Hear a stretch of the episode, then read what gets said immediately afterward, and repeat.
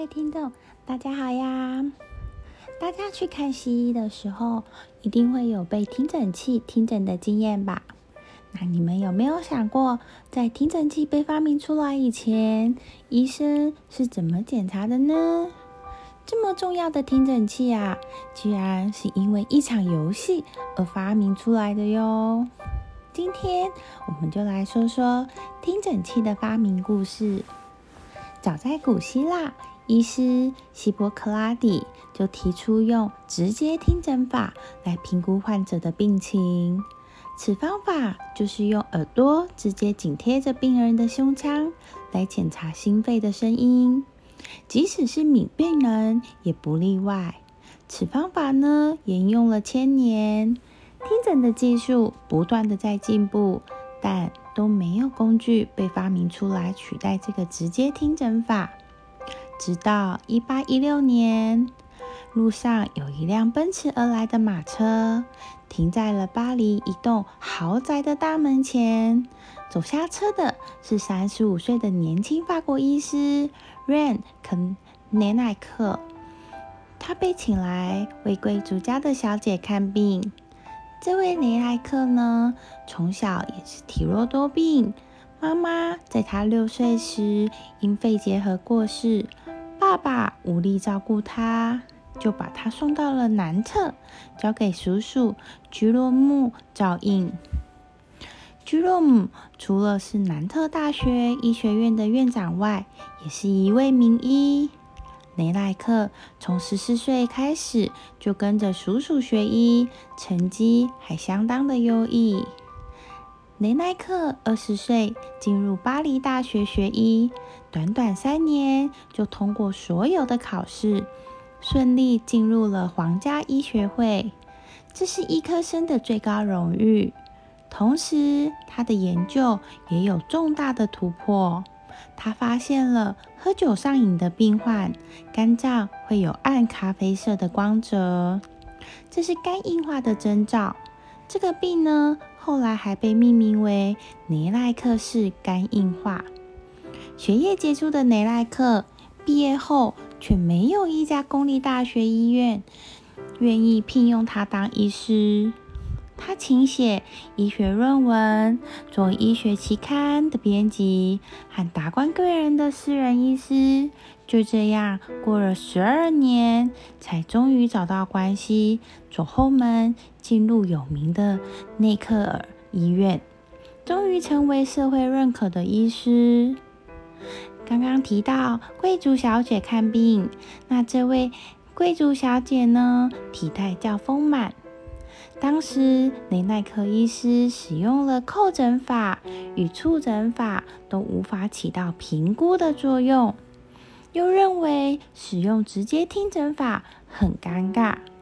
突然，这时刻，雷奈克突然想起，他曾经看到两个孩子在广场上玩游戏，玩一根木头。一个小孩将耳朵贴在木头的一端，另一个小孩在另一端拿钉子轻敲木头。小孩利用木头传音，在玩打信号的游戏。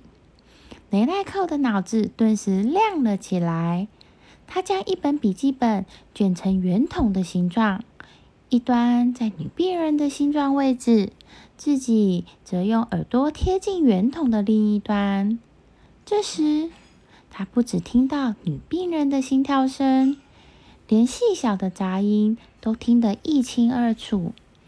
此一听诊效果令雷奈克医生相当的满意，于是最原始的听诊器构想就这样被发明出来了。后来又改良以竹筒、木质空心筒及两端各有一个喇叭形的听筒。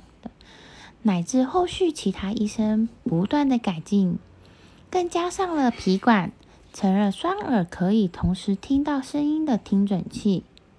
这就是现代医生所使用的听诊器了。雷奈克所发明的单耳听诊器，至今已超过了两百年的历史。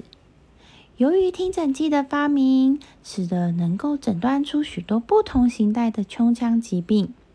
雷奈克也被后人尊称为胸腔医学之父。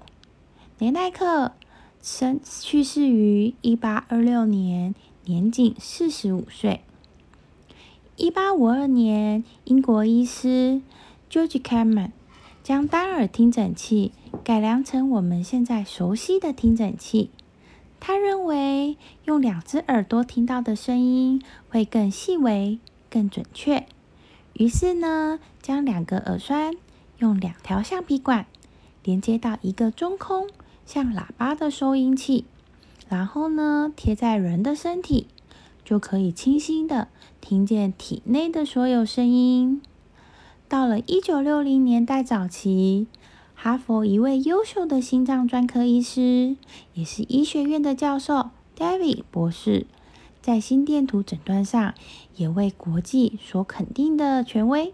他取得创新性的听诊器的专利发明，大幅改善了听诊器的听诊性能。